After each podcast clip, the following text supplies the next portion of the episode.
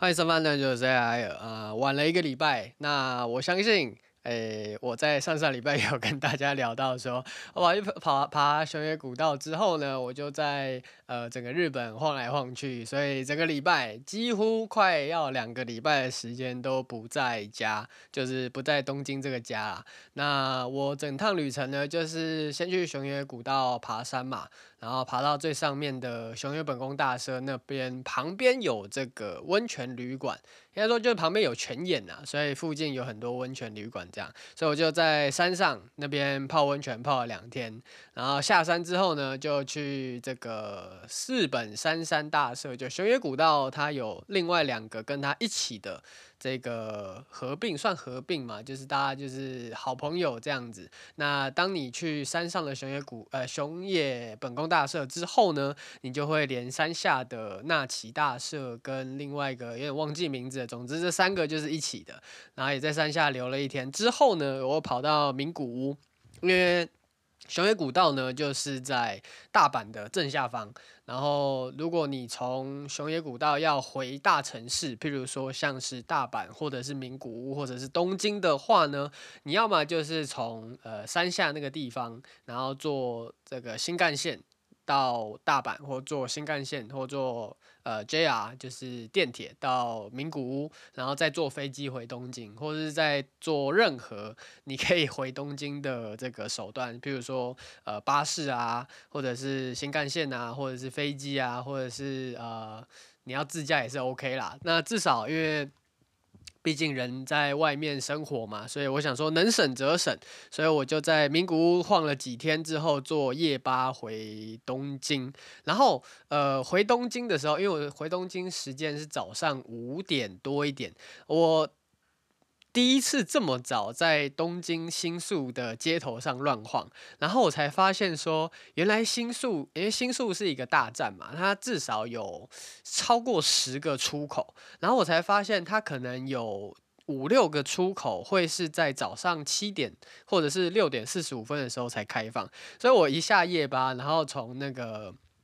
夜巴的出口要到 JR 的入口的时候，我绕了三四个入口。哦，哎，这个路口怎么没开？哎，那个路口怎么又没开？我到底要怎么进去搭这个 JR？就明明车子已经开了，然后我算好时间，就是一下车我就可以搭车回家。结果我在新宿那个外围那边晃了十几二十分钟，才终于好不容易找到一个可以走进去的入口走进去。不然可能再待久一点，我基本上就可以这个等到六点四十五分的时候。然后直接从那些还没开的入口走进去，就是算是蛮难得的体验。那今天呢，一样是新闻跟动画内容嘛。但是呢，我原本想说上礼拜啊，上礼拜想说呃，来跟大家分享一下熊野古道的心路历程什么的。我想说可以呃，譬如说去名古屋玩啊，或者是在诶和歌山县的地方呃发生什么事可以跟大家分享。但是呢，我又想说。来我这边呢，我相信大家只对动画有兴趣啊，对一些呃，虽然对日本生活可能也有兴趣，但是对这么呃阳光外向的行程可能就还好。那这边就大概讲一下，不会讲的太细的内容，就是去爬山嘛。然后我觉得你真的要对自己的体力有一点掌握，就是我爬完两天之后直接铁腿，还好我已经预想到有这件事情，所以我就山上在山上留那两天泡温泉游。有呃做到很好的回复，但是呢，我回到东京，因为爬山爬的真的是很累，然后膝盖我觉得有一点操劳过度，就是到就算到现在，我的膝盖走路的时候还是会隐约有点阵痛，就是已经越来越好了，就是呃因为这几天都没有工作嘛，就准备要回台湾了。然后在家休息，呃，出去买菜，然后出去吃饭的时候，还是会有一点，就是已经把运动量跟这个徒步的步数拉到很低了，还是会有一点点痛，就。呃，一天一天在回复啊，所以真的，如果大家要做这种户外型比较多的这个旅行或活动的话，要注意一下自己的身体。那熊野古道真的不是一般人可以爬的话，希望你如果真的哪一天有兴趣去爬熊野古道的话呢，我希望你可以先就是有一个运动的好习惯呐。就我来到日本，虽然在以前在台湾的时候有这个健身的习惯，但来到日本之后就没什么在运动了。虽然这个日本东京的呃走路行程还是非常的多，每天就是万步起跳。但是这个万步呢，在熊野古道根本不适用，就是你上去还是会铁腿，上去还是会膝盖很酸，大腿很酸，小腿也很酸这样。然后上面温泉，因为温泉是蛮棒的，就是推荐大家，如果呃不用这么哈扣的从山脚下爬到山顶上，那如果你哪一天觉得说啊东京玩累了，然后呃，名古屋或者是大阪或者是九州的呃博多玩累了，你也可以去一些乡间小镇。我觉得这些呃乡间小镇的温泉路或者是泡温泉的景点都非常的赞，就是一个呃，毕竟现在国旅这么贵嘛，去宜兰也很贵，然后去其他地方也很贵，然后你去日本可能也许机票贵了一点，但是以相同的价位就是机加酒。你在台湾可能去一个呃没这么好的地方，但你去日本可以享受到他们比较高品质的服务，也可以享受到异国的风情，然后呃做一样的事情，然后花一样的钱，但是那边的 CP 值就是相对比较高啦。我觉得相当推荐大家去日本或者去韩国。就如果你想要走一个 chill 一点的行程的话，这个温泉街、温泉的这个乡间也是一个不错的选择。然后后来在名古屋这边。我就有一种呃体悟到说，你在东京生活过一阵子之后，你就会觉得你到日本任何一个城市，你都可以过得这个如鱼得水。就是你在东京可能在查这个电车的资讯的时候，你在名古屋也适用；你在和歌山县那个荒郊野外也适用。然后你在东京找吃的时候。你可能可以 Google，然后就是上他们的 Tabelog，就是一个他们 App 找吃的。然后你在名古屋也适用，你在和歌山镇也适用。就就是你不管到哪里，你已经掌握到了在日本这个生存的基本技能了。所以我现在如果你要我说丢到一个日本任何一个地方，我应该都可以。呃，就算不做功课的前提之下，过得相当的宜人，相当的舒适啊。我就是发现这一年过完之后，好像学校了很多蛮有趣的技能这样子。那就接下来就进入到今天的呃动画新闻的主题。那有两个比较值得跟大家分享的，其中一个是《咒术回战》的新闻，呃，不是那个 MAPA 那边。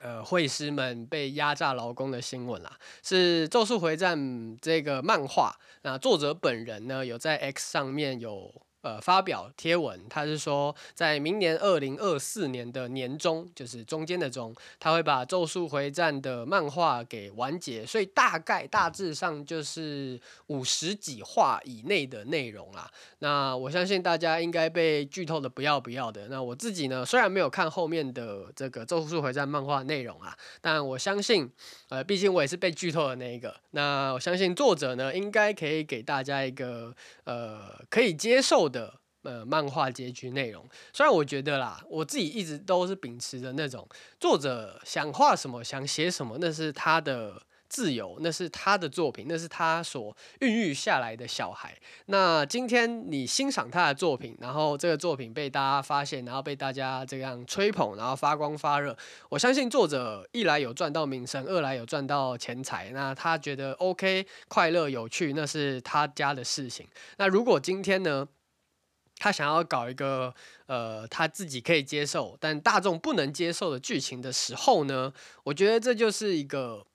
作者自己去做权衡的内容，大家不能去强求说这个作品的结局到底要用怎么样的方向去做发展，这样就不会是这个作者的意志啊。如果今天作者的目标取向就是好，我今天就是要做一个大众向的内容，然后我的内容结局呢就是要呃王道经典老套，然后大家都可以接受，然后我想要大卖赚一笔大的，那这样子的话，我觉得就呃。尊重，就是这个作者有这样子的目标，那他的作品呢，就是纯粹量产来去给呃服务给那些。呃，大家想看到结局的那群人，但就像是巨人、进击巨人的作者也好，或者是咒术回战的作者也好，他们或又或者是猎人的作者也好，他们就是一个想画什么就画。我觉得这些人真的是非常的厉害，就是大家为了生活，呃，不得不委屈自己，为五斗米折腰。但他们呢，他们可以去画自己想画的东西，做自己想做的东西，是真的非常难得可贵的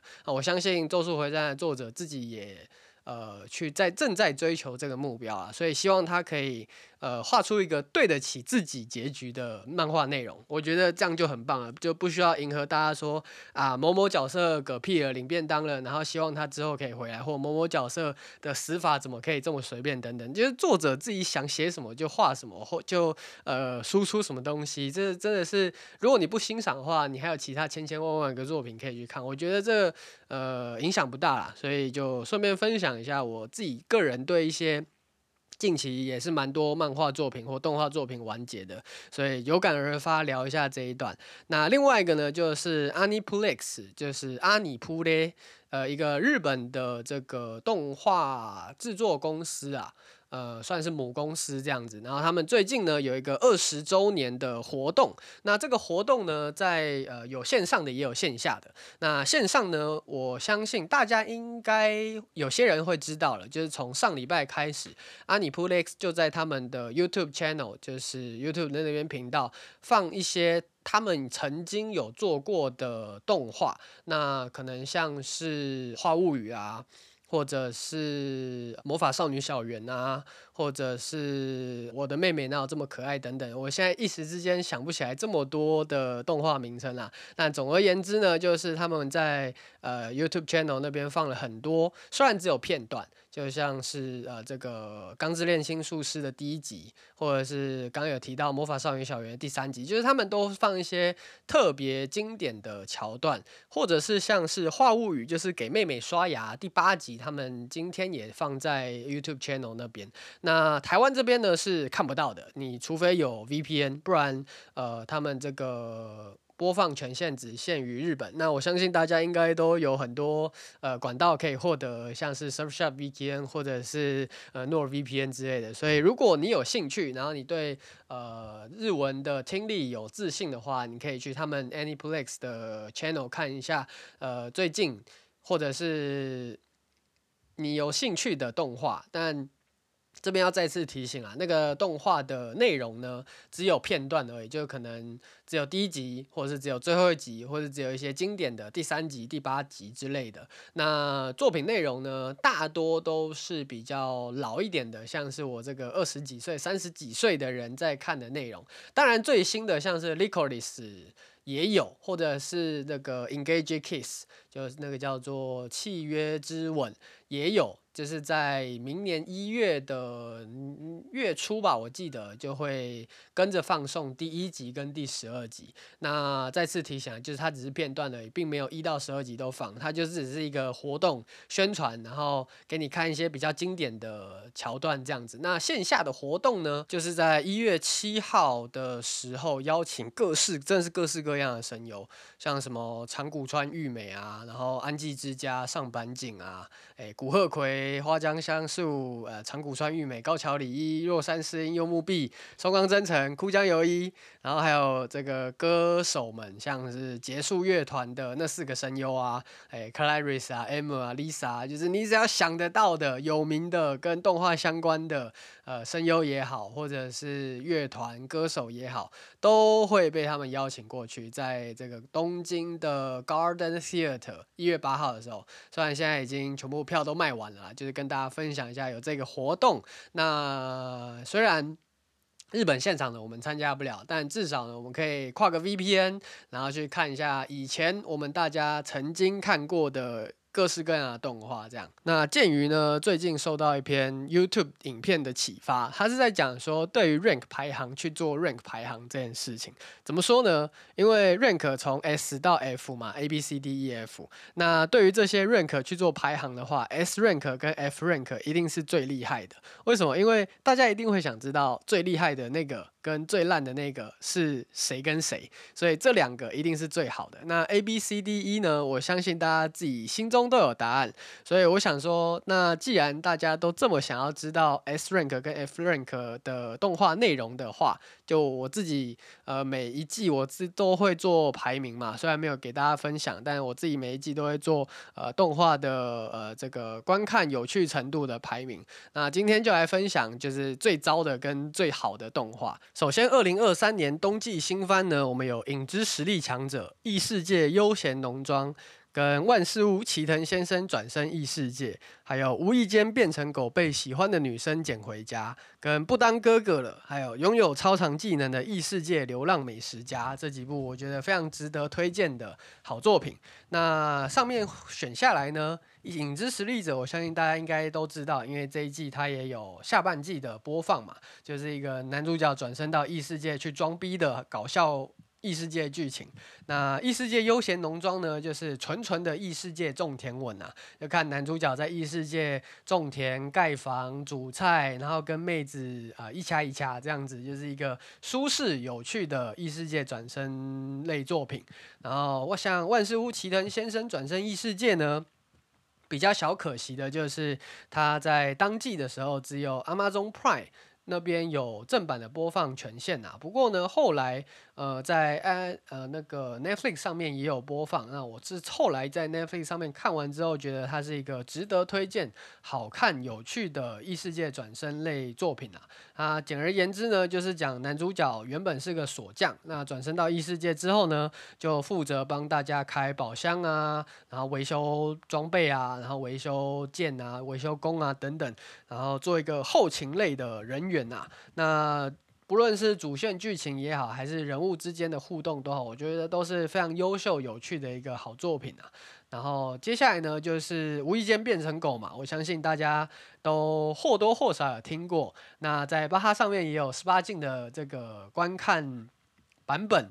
那这身为男性的你我呢，呃，看这部作品的时候，记得关上房门，最好是锁门，然后带上你最值得信赖的耳机，然后裤子脱下来，好好的去欣赏这部作品就好了。那不当哥哥呢，就是一个男主角被他的妹妹，然后。被迫吃下了一个男生变成女生的药物，吃下去之后呢，就是跟着妹妹还有妹妹的朋友们一起过着呃轻松、欢乐、有趣的百合像日常。那里面呢有很多男主角，因为男主角原本是应该说哎女主角。那主角原本是男生，然后变成女生嘛，所以有很多性别认知障碍的部分跟呃跟女生之间的贴贴内容呢，虽然是呃小女孩，但是大家都可以把它带入成哦，里面就是一个男生，然后跟女孩子贴贴，真的好赞，这样子大概是这类型的呃百合。呃，剧情日常内容这样，最后拥有超长技能的异世界流浪美食家，就是看男主角转身异世界之后呢，拥有网购能力的他，就是在。线上网络买一大堆调味料，然后把异世界的肉啊、菜啊，然后调理成什么像卡拉给啊，然后卡兹冻啊，或者是各式各样什么什么盖饭之类，就是看了就是让人食指大动的一部呃，可以边吃边看的好看的异世界美食番呐、啊。那该季呢，我觉得要避开的就两部动画而已啊，一个是 Sugar Apple Fairy Tale。那另外一个是不相信人类的冒险者们好像要去拯救世界了啊！这两部呢，《Sugar Apple Fairy Tale》是呃里面男主角跟女主角的动机行为实在是让人匪夷所思，就是。你要么就是喜欢他，你要么就是不喜欢他，你不要在那边反复横跳，让人看了很不爽。那不相信人类冒险者们呢？就是呃，不论是剧情内容也好，还是作画的品质也好，都算是挺糟的。不能说不好看，但就是会让人有一种想要把它关掉去看其他动画的冲动。那这两部，如果大家有看到的话，你可以去试看看，但我真的不建议你去把这两部看完。那接下来春季新番呢，有和山田藤场 Level 九九九的恋爱、天国大魔镜，要动青春、我内心糟糕念头、放学后失眠的你、我推的孩子跟赛马娘 Road to the Top。那首先和山田藤场 Level 九九的恋爱呢，跟其他一般校园恋爱生活不太一样的是，他的恋爱比较像是发生在都市，而非校园。那因为我们女主角呢就是大学生，然后男主角甚至只有。高中而已啊，男女主角呢在线上网络游戏认识之后呢，参加了线上聚呃线下聚会，然后他们彼此相识，然后互相为对方着想，然后越走越近，到最后交往的一个非常青春的一个故事啊。那对这种青春恋爱故事有兴趣的可以看看啊。天国大魔境这边呢，就是走一个双主线剧情的推理作品。那虽然说是推理啊，但是不是剧情内容在推理。而是我们这些呃观众读者们去推理说，这两个双主线到底互相影响了什么？到底他们最后会不会碰面？到底他们这个世界观到底是一样还是不太一样？那，一边废土这边的兄妹呢，就是在探索说为什么会有。不明的生物袭击人类，然后让地球陷入这样的一个呃无政府状态、废土的状态。那另外一边呢，就是在温室里面被培养的主角群们，为了要一探外面世界的风光，然后准备逃离这个温室。然后逃离出去的时候呢，究竟又会影响了什么事情？就是我们读者要去呃揭发、去呃发想的剧情内容，去发想的。去解谜的部分啊，然后非常值得，非常好看。你看，真的是你看完前三集会直接被叼住的那种，就是哦，这两个主线的这个主角群们到底有什么关系？很真的很想看下去，然后就会跑去看漫画，这样真的非常有趣、非常好看的一部好作品。接下来《跃动青春》呢，就是在讲女主角从乡下上京，就是去到东京读书的呃青春校园生活故事啊，没有恋爱。那整部作品有一点点不太现实的地方，就是里面的每一个角色都真的是小天使转世的那种，大家都互相帮助、互相理解、互相体谅。但我就最喜欢看这种大家非常温馨的互动内容了。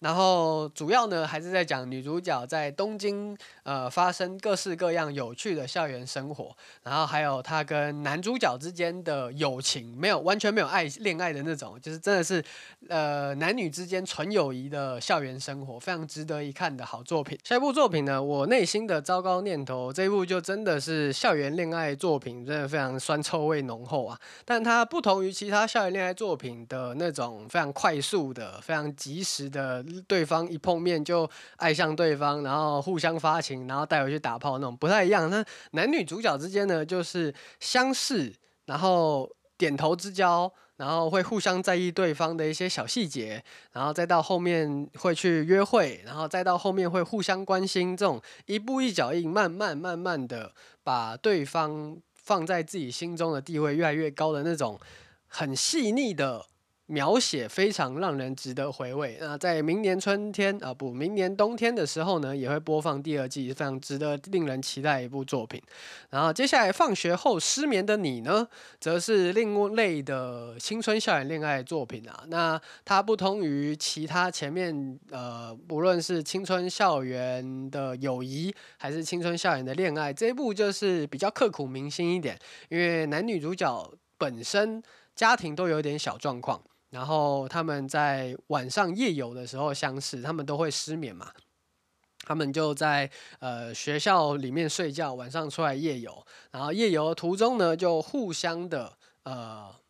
靠近对方，然后互相的喜欢上对方，然后再来就是在夜游，在呃晚上在外面散步的时候呢，有一种类似发现自己、认识自己的一个过程。我觉得在看这部动画的时候，也有一种我自己可以认识我自己的那种感觉，是一个比较刻苦铭心的。校园恋爱作品啊，接下来我推的孩子应该算是今年度现象级的作品了。这主大致的剧情内容就是在讲偶像的妈妈被杀了之后呢，女儿为了追随妈妈的脚步而去当偶像，那儿子呢，为了报一报这个杀母之仇而进入演艺圈，然后寻找跟。妈妈的死有关的这群人，然后获得情报，呃，反向的去寻找这个杀母之仇。那剧情内容就围绕在儿子跟女儿，就是哥哥跟妹妹，还有他们在这个偶像圈、演艺圈认识的其他人所发生的群像剧内容啊。那剧情内容包括但不限于舆论压力而让角色们想要自杀，或者是。舆论压力而让角色们保持着台面上男女朋友的关系，又或者是整营业之类，就是你只要说想得到的演艺圈会发生的事情，什么呃送送这个水果礼盒啊，然后刚刚讲到整营业啊，然后或者是自杀啊，就只要你想得到的，作者都会一应俱全的把我写进去，然后送给你，这样非常值得、非常好看的一部现象级的。作品。最后呢，《赛马娘 Road to the Top》它的剧情内容其实大同小异啦，不论是第一、二、三季还是《Road to the Top》，但我觉得最好看的应该是《Road to the Top》没有错。然后剧情内容就是先给定一个马娘，然后前期让她输，让她惨，让她再起不能。然后中后段呢，就是努力努力再努力，然后突破自我，最后赢得最终的，不管是什么菊花赏、G One、G Three 还是 G Four 赏之类，反正就是。给他套一个冠军的头衔在他身上，那前前后后呢，就是非常经典的一个呃训练，然后获得奖杯的心路历程啊。但是他最燃的地方就在于说，你就算知道他剧情内容，Cygame 还是可以把它写得非常的感动，非常的好看。然后里面角色哭的时候，你以为是跟着哭，哭都他妈给我哭哭烂。然后最后获得呃冠军的时候，你也给我哭哭烂。就是一部这么的，就算知道剧情内容，还是非常好看的一部好作品。那最后春番呢，要来警示的一部动画就是《魔法少女毁灭者》啊。虽然这部作品的艺术味道比较浓厚，但我真的可能我还没有那么前卫。这部作品真的太前卫了，前卫到我完全无法欣赏它的 OP，也完全无法。搞懂他的剧情内容到底在演什么？看到一半，我甚至有把它看到第十、第十一集。然后，但我没有把它看完全部，就是一个完全不知道在演什么，我也不想知道他在演什么。甚至如果哪一天有人跟我说他看得懂的时候，我只会拍拍手说：“嗯，你真的非常的厉害，非常的前卫。是我不够懂，是我不够努力，是我不够厉害，是我没有那个慧根而去了解这部动画剧情内容。”那总之就是《魔法少女毁灭者》，希望大家可以回避一下这个雷坑啊。那如果哪一天你看得懂，记得来跟我讲啊，我只会给你拍拍手而已。大概就是这样。那今天先介绍冬季跟春季两个新番，然后我们下礼拜再来接到介绍夏季跟秋季啊。然后差不多这样，peace，拜拜。